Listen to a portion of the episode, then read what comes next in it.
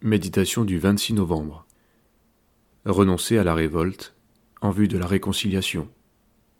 Lire Jacques chapitre 1, versets 19 à 22.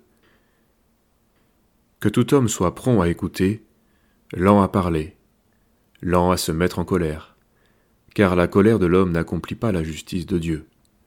C'est pourquoi, rejetant toute souillure et tout débordement de méchanceté, recevez avec douceur la parole qui a été plantée en vous et qui peut sauver votre âme. Mettez en pratique la parole, et ne vous bornez pas à l'écouter en vous trompant vous-même par de faux raisonnements.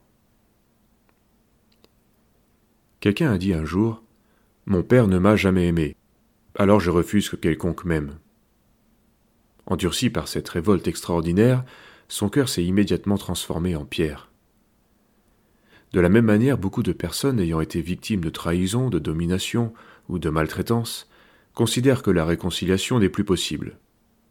Nourrissant leur colère, elles se livrent en réalité à une deuxième lame, celle qui détruit leur vie tout entière après que la première les ait déjà bien amochées. Ces personnes souffrent, mais elles n'envisagent pas facilement d'abandonner leur révolte.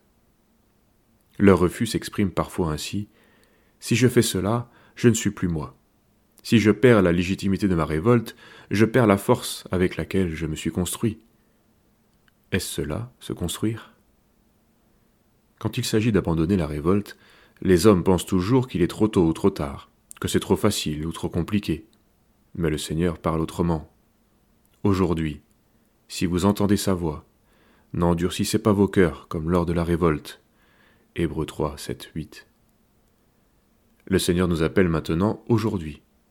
C'est en entendant sa parole que nous devons capituler, c'est-à-dire accepter qu'il nous rétablisse qui nous guérisse. Nous pourrons alors être comme un enfant sevré auprès de sa mère.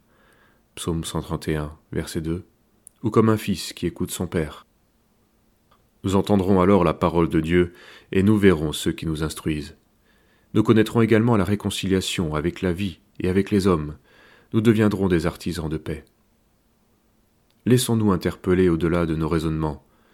Dieu veut opérer cette réconciliation dans chacun de nos cœurs. Cette promesse s'adresse à quiconque entend la parole. Si quelqu'un a soif, qu'il vienne à moi. Jean 7, verset 37. Il n'est jamais trop tard pour devenir un fils ou un disciple. C'est au moment d'entrer dans le paradis que le brigand sur la croix est devenu fils. Il a reconnu Jésus et reçu la parole. Aujourd'hui, tu seras avec moi dans le paradis. Luc 23, verset 43. Que celui qui réconcilie les pères et les fils agisse en nous par son esprit. Ouvrons-lui notre cœur.